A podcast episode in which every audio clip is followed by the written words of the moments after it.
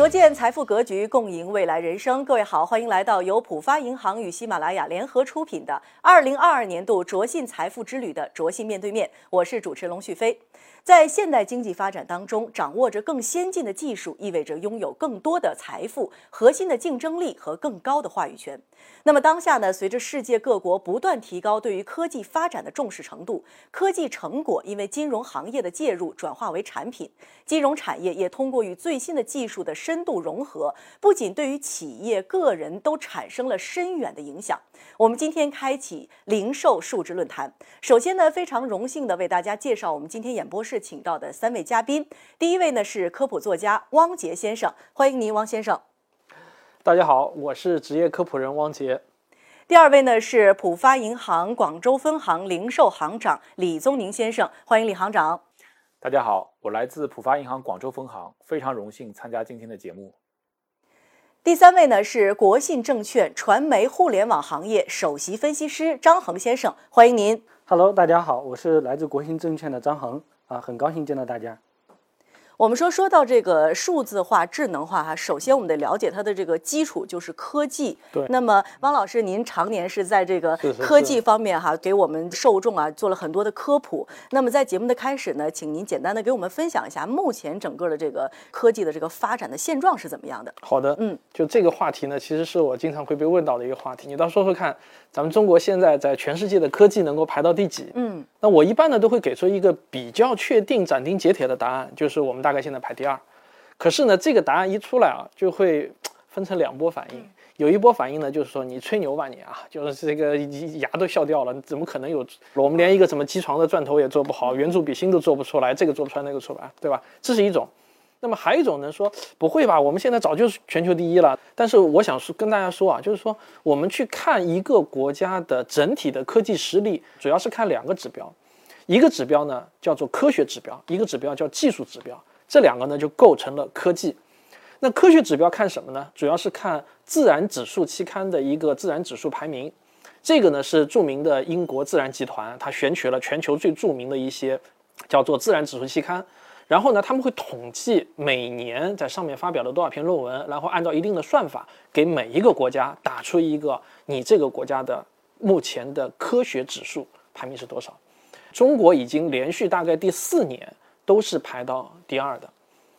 那我们再来看另外一个指标，叫做技术指标。那怎么评价一个国家的技术指标呢？国际上比较公认的就是用 PCT 专利。那我们国家在 PCT 专利的这个申请总量上，具体的数字可能不太准确，但是大概已经连续四到五年，我国已经排到第一了。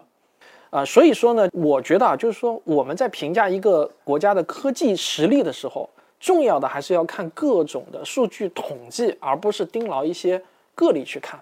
一边是中国，一边是外国相比，那肯定是外国强太多了。但是这么比它是不公平的，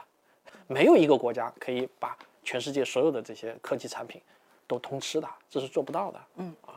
日前，中国中央宣传部关于中国这十年的新闻发布会上也提到了很多我们的科技成果。那么，我们因为今天是来聊这个科技与金融之间相互的一个碰撞。那么，您从行业观察者的这个角度来看，我们这个行业的整个这个发展的这个情况是怎么样的？应该说，从我一个职业科普人常年关注科技发展的这个情况来看呢。就是我们国家现在产业政策几乎对每一个新兴的科技领域的产业都有比较好的政策，嗯，做扶持的。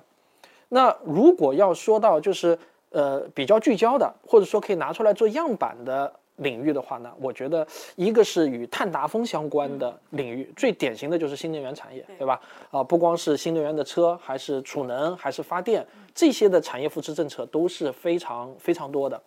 那我这里特别关注的一个领域呢，叫东数西算工程啊。大家都知道，我们的国家这个东部比较发达嘛，而数据中心它其实最重要的一个资源呢，就是电力资源。那我们国家在西部那些电力资源呢是有富裕的，而东部沿海呢电力资源又是有缺口的。所以我们现在正在搞一个，就像当年的南水北调工程一样，一个大型的一个东数西算工程。我觉得这个工程如果搞成功的话，对我们国家未来整个人工智能、大数据还有互联网这种产业的发展，是带有那种基础性奠基工程这样子的意义的。嗯嗯，嗯，东数西算呢，我也了解一些，嗯因为呃，广东在韶关布了一个分中心，嗯是一个节点。嗯广东本身是一个缺电的一个省份，嗯嗯每年到了电力用电的高峰的时候，广东经常会缺电。嗯但是呢，在广东的话，也会有电力分布的不均。其实我们在韶关有分布有大量的这个绿色的啊，包括风能的、光伏的这样一些设施在。所以我觉得，嗯，仅在一个区域华南区域角度来讲的话，嗯，布置这样一个节点啊，服务于华南的这个包括云计算啊，包括一些大型的数据计算，其实都有很大的意义。所以我非常赞同我们这个王老师的这个观点。对，就是从某种意义上来说啊，就是未来呃全球之间的科技竞争，其实在我看来呢是数据之争。那数据资产是非常重要的一个资产，所以我觉得就是说一个国家要就是看待这种基础算力的这个分布和研发，应该把它提到与基础科研同样重要的一个地位上。那我很高兴的看到，就是我们国家在这一块是绝对重视的。嗯这块应该也是世界领先吧？对是的，这块也是世界领先的，在整个数据呃这个云计算啊，还有这个机房的这种建设上啊，数据中心的建设上都是走在前列的。因为很多人之前可能接触到一个名词，就是云计算嘛，这个大家都很熟。但是过往的云计算呢，其实更多的是一个数据上云的过程，其实对于算力这块的需求并不高。嗯但是呢，你会发觉科技到下一个阶段，对吧？就相当于说我们互联网也好，实体产业界也好，它产生了非常多的数据。那这些数据怎么样让它发挥出价值呢？其实算力在这个过程当中就要扮演着非常重要的角色。算力又有一个很重要的一个特点，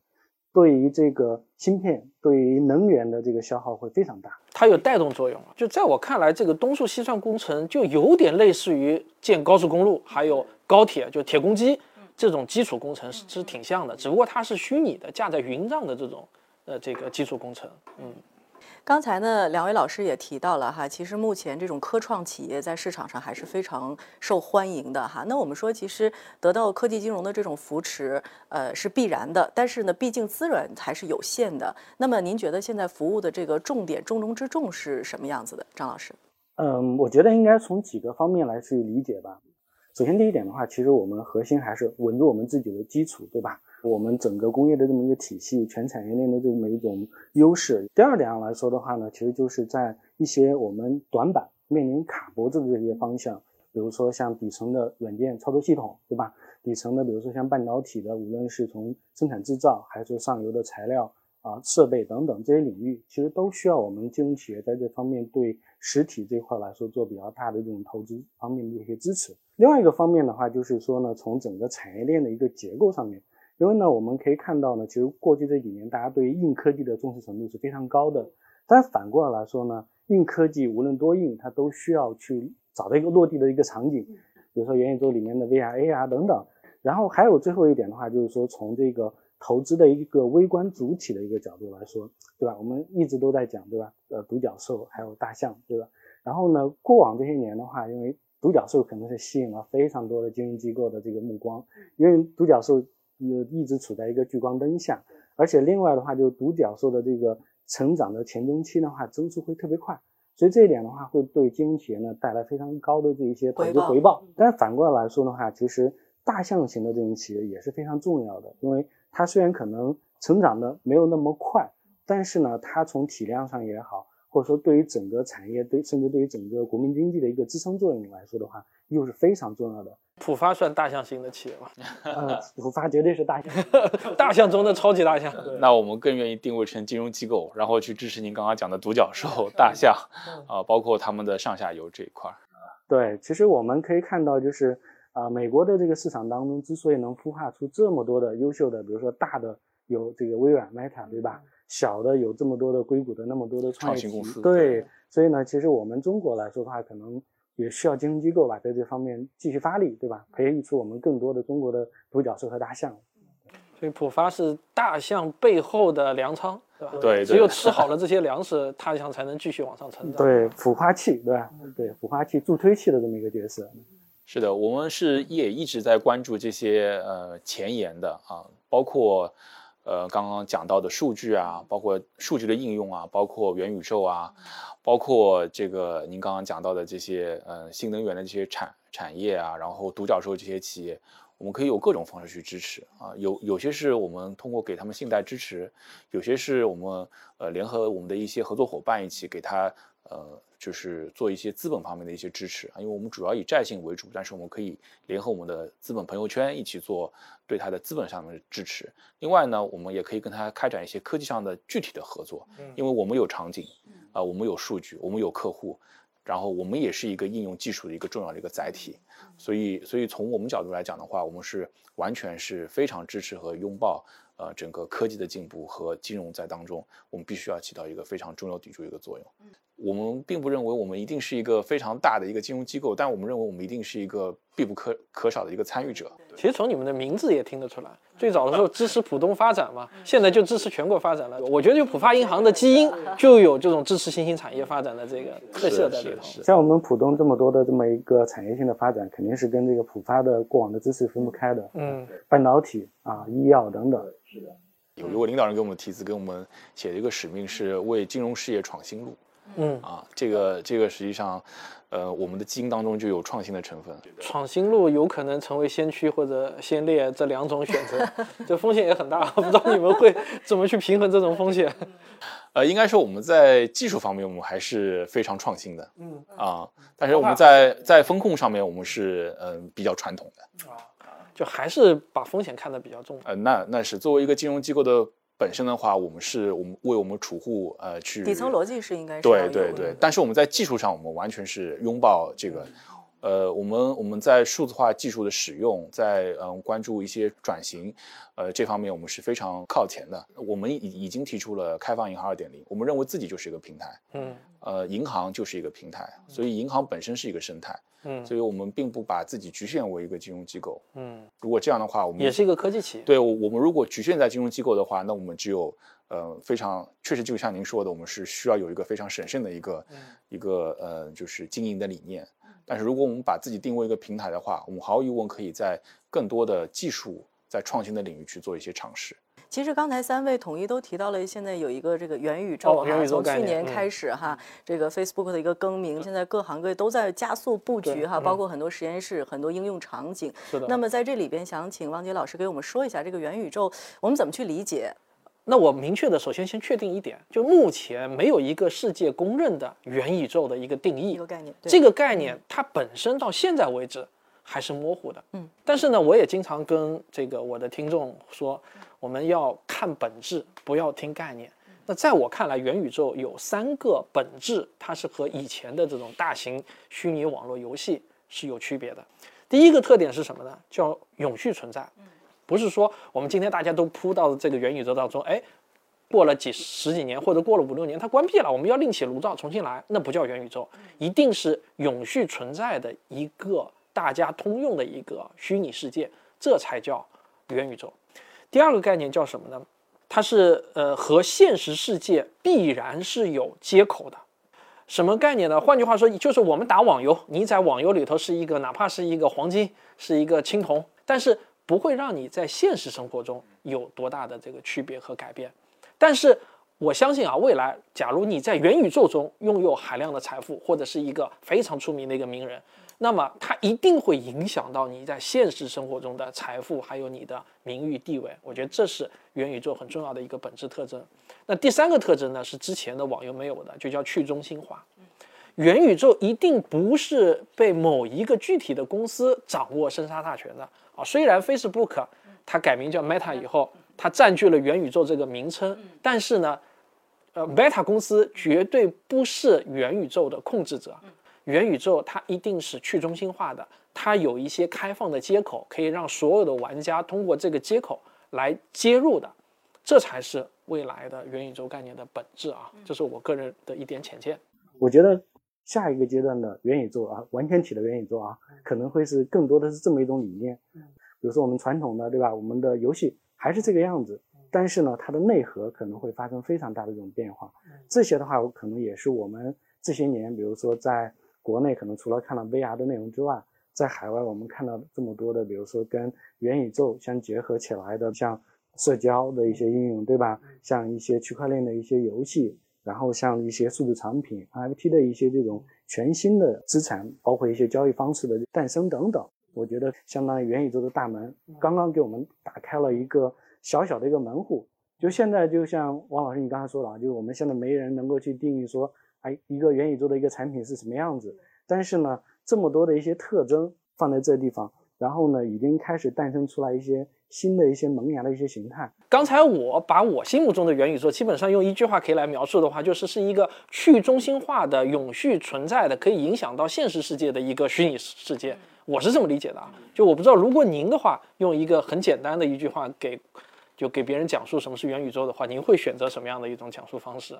我的一个呃想法呢，就是元宇宙是以一个以 Web 三点零的理念为核心的下一代的互联网的一个产品。下一代互联网，李行长呢？我之前对元宇宙的理解。可能主要是认为是一个数字孪生，是一个现实世界的一个映射。但是刚刚您讲到的，说两边的世界会有一个互相的一个影响，特别在那边财富的增加也会影响这边财富的减少，也会影响在现实世界。这个对我理念刷新还是挺厉害的。作为银行角度来讲的话，我们也在思考我们如何和元宇宙发生结合，我们应该如何去跟元宇宙的当中的呃虚虚拟的世界去提去提供服务。嗯，所以这一块我觉得。确实，从银行角度来讲，我们可能要进一步的去提高自己的这方面的思考和服务的这个能力。嗯，哎，张总，我有一个问题很好奇，想问一下你啊，就你有没有觉得现在这个元宇宙的概念有点过热了，或者泡沫比较多？您作为专业投资人，应该有一些看法。就是感觉各行各业皆可元宇宙的感觉哈。对，目前产品或者定义大家其实都还不很明晰的一个情况之下，这个阶段它本质还是一个概念投资的这么一个阶段。呃，你说它有泡沫，或者甚至说它没有泡沫都对，为什么呢？有泡沫是大家是相对啊它的真实的价值来说的，因为我们现在能够浮现出水面的，无论是二级市场的公司还是一级市场的公司，你用任何一种啊，比如成类成熟公司的这种啊投资体系来说的话，它看起来都是虚高的，对吧？但是另外一种我说又没有泡沫，为什么说呢？因为这些公司可能大部分的来看的话，可能都会消亡掉了，所以说呢，就像啤酒一样。它之所以有泡沫，是下面还有酒，对吧？可能很多公司到那个阶段的话，连酒都没有，所以也谈不上所谓的这种泡沫。但是呢，再反过来说，有泡沫或者说是一件坏事吗？我觉得未必是一件坏事。在一个产业的一个早期阶段的话，一定是要容客观上容许它一定的泡沫存在，才能够吸引到越来越多的资本、最好的这些人才、最好的资源往这个方方向去做，最终的话去诞生出来最伟大的这种企业。我感觉您回答的呢确实很专业啊，但是从我的眼里看来呢，还是有点滑。我假设这一个证券小白吧，我就问你这么简单的一个问题：就您现在给出的评级，元宇宙概念到底是加减还是平？嗯，我觉得是这样子啊，就是如果说您是一个证券小白，最好的一种选择是你不要参与，嗯，然后最明智的一个方式的话，就是不如去买一些相应的主题基金。主题基金毕竟是一个一揽子的组合，就元宇宙的主题基金，还是你给出真实的这个评级的？对我认为，从一个长期的一个维度上来说的话，元宇宙一定会是我们下一个互联网的形态。就像我们如果在十年之前，您去看好新能源，那你可能也是买不出合适的这个。公司来，但是如果你去买新能源的这个主题基金，那你放到现在来看的话，一定会有很不错的回报。刚才您提到了长期，那你觉得这个长期是一个多长的概念？五年还是十年还是二十年？觉得未来可能三到五年的时间内。三到五年啊，大家记住，很乐观啊。对，因为我我自己的一个判断是这样子啊，就是你从呃这个人口的这个角度来说，从基础设施再到硬件的角度来说，其实就处在一个就是。呃，iPhone 和安卓出现之前啊，那个从功能机到智能手机逐渐演进的那么中间的这么一个环节，我们可能所需要等待的就是在产品端或者就是用户这端有一个类 iPhone 的这么一个产品出来引爆这个极点，然后可能瞬间大家发觉，哎，元宇宙就应该这么来去玩，对，那整个产业就一下就就起来了。刚才我们其实已经聊了一些元宇宙给我们的生活未来会带来一些什么样的变化，也畅想了一下哈。那么我们说，作为元宇宙跟金融产业，如果二者之间的碰撞的话，会不会给我们今天的这个话题带来一些新的一些启发和灵感？我个人觉得啊，就是说元宇宙时代，假如啊这个时代真的存在会到来的话，会带来一次新的金融革命。为什么这么说呢？四 G 时代。到来之后，我们会发现，像微信支付、支付宝这样的第三方支付公司，虽然他们的背后还要有银行啊，但是前端用户打交道的已经完全用这个第三方支付了。但是我觉得啊，就是元宇宙时代或者说五 G 时代新的一个时代的到来，有可能会改变这种格局，让你们传统银行又有机会重新把第三方支付给干掉。实际上，呃，我来总结一下您刚刚讲的所谓第三方支付，实际上这个当中呢，并不存在银行和第三方支付之间的绝对的竞争。嗯，实际四 G 时代对我们带来的是一个移动支付的一个时代，嗯，也就是说，谁能跟上移动支付的需求，嗯，那是。毫无疑问，之前应该是微信、支付宝他们引领了这个潮流。嗯，但是现在无论是银联还是银行自己本身的支付，嗯，它完全能够适应现在移动支付的这么个需求。嗯，所以为什么大家现在觉得特别方便，是因为大家随时随地都可以去做支付。那这毫无疑问也是技术啊和我们现在的金融相做的一个结合。嗯，那如果讲到元宇宙时代啊，我也是畅想一下，金融机构做的事情可能本身还是一个。承担一个支付和结算这么一个功能，但是呢，毫无疑问，我们进入这个，就像刚刚这个我们张总讲了，这个 Web 三点零的方式，我们如何去进入这个世界？呃，以什么样一个技术，如何去适适应这么一个开源的数字环境？呃，那银行呃其实是可以做一些特别大的一些创新的。那么，针对元宇宙当中的支付这些场景呢，呃，我们也在呃数字人民币啊、数字货币这个领域去做一些探索。浦发银行针对数字货币特性，构建主要支付流量入口的合作场景，结合数字人民币支付即结算、免手续费的特性呢，以零售领域为主要突破口。那么围绕数字人民币的特点去挖掘场景，结合数字人民币的特性去实现特定场景、特定资金用途的支付，比如说消费红包、特殊津贴的代发、理财产品的购买等。其实我想插问一个问题啊，就是我们比较好奇，就是从我们个人用户的角度来说，如果我用这个数字人民币，对吧？跟我用这个移动支付，就是从体验啊，包括场景上来说，就是目前能够达到的，就是从我个人的这方面，能有什么非常明显的一种差异吗？就给个人带来什么样的不同的体验感？完全不一样的体验。对，呃，我觉得从数字人民币角度来讲的话，首先啊，它当中没有一个结算过程，也就是说。就是你只要进入一个钱包，然后你就可以去支付。如果用数字人民币的话，它就是支付啊，即呃结算，那钱就到账了，你们的事儿就两清了，是这么一个概念。包括第三方也不再参与了。第二个呢，就是数字人民币当中是不涉及到任何费用的。实际上，目前我们支付当中还是有大量的费用存在，无非是银行承担，还是消费者承担，还是商家承担的一个问题。所以这个我觉得对于呃整个社会降低交易成本还是有很非常大的好处的。数币人民币就是现金嘛，你就把它想象成是现金。另外呢，数字人民币它是背后是国家信用在里面，所以它的这个就是安安全性角度，包括这个流流通性，那完全是由法律进行保障的。我呢其实有一个预测啊，就是自我个人的一个预测啊，我觉得未来的元宇宙的通行证其实就是一个数字钱包。呃，我觉得数字钱包未来肯定是人人都要有的。嗯，呃，因为呃，我我们现在也在参与这样一些场景的一些布设，呃，所以一旦这些场景成熟了之后，你必须要使用数字钱包去完成这样一个交易的一个过程。嗯，所以我们现在在构建一些场景，去加大数字人民币的一个使使用，呃，做了很多尝试。那为了响应呢预收费行业的监管政策要求。基于客户个人账户提供资金存管服务，那么我们推出了小普安心付的支付创新业务，那么可以服务于教育培训、健身，包括长租公寓这些行业。那么出现了一次支付、分批消费的这种业务模式，既满足了监管机构的管理要求，也满足了商户和消费者资金监管的这么一个需求。呃，我相信未来随着呃各家银行的呃推广啊，这个数字人民币会有。越来越多的使用场景，那么包括您刚刚讲的数字钱包，一定会进入每个人的这个手机。那么在未来，我们可以大胆的去畅想一下哈，那么金融行业当中的核心银行，未来会给我们的这种用户提供怎么样的这种个性化的一个服务，能够去满足这种人性化的这种需求？嗯嗯，抛砖引玉吧，我瞎想一下。那其实呢，我发觉就是说，现代所有的金融服务是不够个性化的。什么意思呢？比如说我买理财产品。那一定是在琳琅满目的、已经设计好的各种各样的理财产品中，我去挑选一个符合我需求的理财产品，但是我在那想啊，未来有没有可能有一天，我把我的需求直接就告诉一个 AI 对跟我对话的一个服务人，然后我告诉他，哎，我希望这个理财产品的风险大概是怎样子的，然后是什么样的一个组合，我想要是证券还是基金还是股票还是各种一各种篮子里头装什么鸡蛋吧，我把我的需求直接告诉他，然后他直接就帮我生成了一个这样的一个产品。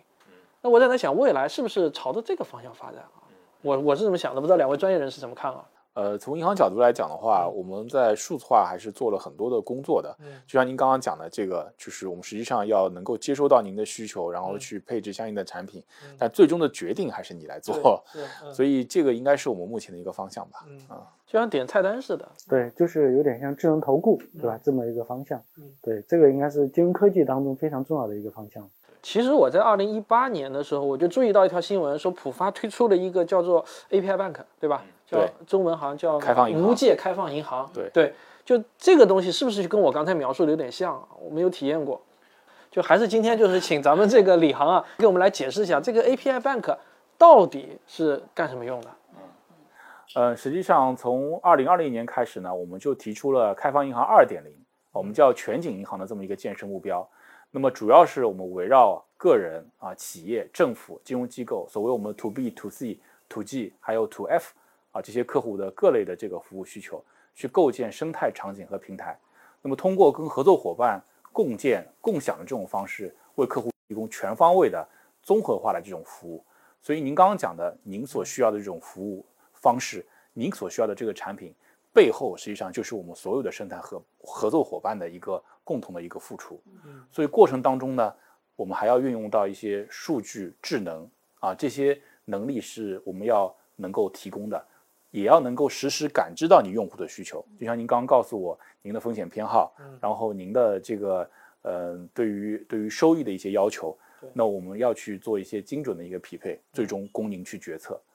那么除了这个之外呢，我们的开放银行主要啊还围绕我们个人客户的需求啊，特别我们零售业务领域呢，我们去重点聚焦的一些场景，我们是把这些场景进行了一个标准化去输出，比如说我们的教育校园、我们的车生态啊，包括我们的新消费，还有就是普惠金融，像这些行业呢，其实它有一些标准化解决方案，哦，我们包括账户啊、贷款啊，然后钱包，包括消费分期、支付结算。这些所有的这些功能全部封装在一起。目前我们可以提供八百多个 API 的组件，啊，所谓接口啊，API 就是把标准的接口输出给我们的呃生态合作伙伴。目前已经连接了生态合作伙伴达到呃几万户，包括服务场景下的客户也有数百万。所以我们的目标呢，实际上是面向所有的用户，也要贯穿整个时空啊，然后提供全服务，实现全智联。那么更早一些呢，实际上我们一直在呃，在线的普惠贷款领域也在做一些探索。那么，在我们的生态圈场景啊，去构建这种全在线的、实时的、啊秒响应的、呃不受地域限制的这么一种呃产业金融的服务方式。那真正通过我们的金融科技去给实体经济服务。呃，实际上我们目前呃通过普惠领域的投放，通过这种 API 输出这种方式，已经撬动了近六百万的小微客户。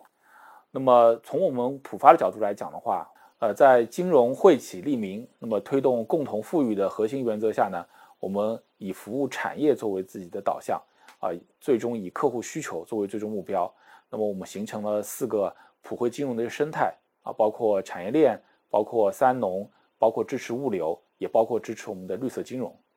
那么比如说产业链金融生态啊，我们主要是两个方式去呃服务，一个呢就是下游产业链的垂直布局，嗯还有呢，就是这个产业本身扩散出来的整个生态的一个服务啊，比如说我们我我们也和头部的电商平台去做合作啊，他们为我们推送客户，然后我们基于自己的风控去为它的产业链上下去提供信贷支持。那么像现在的新零售啊、O2O 啊，包括啊我们实体经济的啊食品快销、白色家电啊，包括呃养殖饲料啊、物流运输这些跟老百姓、国计民生方方面面相关的产业领域，我们可以实现非常精准的信贷投放。嗯那么第二个呢，啊，现在也是要推动整个农业的转型升级。我们金融赋能这个数字农业和智慧农业也可以起到很大的作用。我们从数据方面去收集啊，这个从农户的种植、养殖啊，包括呃到种种子、呃化肥、农药的这个采购，还有呢就是企业还有这个加工收储，最终延伸到我们农产品最终的消费端，去搭建整个农业金融的生态圈，那么精准的把我们的信贷资源投放到农业生态的这个领域。啊，对我们乡村振兴、脱贫也是起到了很大的作用。嗯，造福农民。对，第三个方面呢，我们通过数字化的网络，为物流的小微企业啊、干线的物流司机，包括城市配送司机，还有物流园区，提供一站式一体化的这种网络货运的金融服务方案。那么，促进我们物流货运资源的优化配置。特别是最近的疫情期间，其实我们如何把货运呃需求和我们的货运司机去做一个对接？保通畅啊，这方面我们的信贷支持是非常有力的，呃，保证了我们的产业链供应链的安全稳定。第四方面呢，是我们在绿色金融这一块，呃，也可以用数据进行驱动。啊，我们基于双碳目标，我们通过大数据和云计算去切入新能源的这个赛道。啊，就像大家耳熟能详的光伏啊、风电啊这些新能源领域，我们就通过数字化的方式去跟他们的数据去进行一个结合。呃，通过数据去了解实际的能源的，包括发电的一些情况，相应的去给予信贷支持，啊，通过这种方式呢，精准的投放到我们新能源的，无论是发电端还是消费端，啊，可以更好的去赋能新能源的推广和应用。所以最近呢，我们无论是在电动车啊，还是自动驾驶啊，还是清洁能源这些新的绿色领域，都很好的发挥了自己的这个金融引擎的作用。啊，也为国家战略的落地啊起到了我们金融的一个支持。非常感谢今天各位嘉宾呢，能够就科技发展的整体的这个历程现状以及科技金融未来的畅想，我们展开了讨论，让我受益匪浅。谢谢。也的确呢随着我国经济发展的不断深入以及金融市场的不断成熟完善科技金融在经济发展中的作用也是日益凸显。也是有了科技金融服务的支持科技创新才有了更强的动力和更扎实的底气。下一期呢我们继续将与三位老师来探讨今天的话题探讨关于科技金融与我们个人生活究竟会发生怎样奇妙的联系呢？我们下期再见。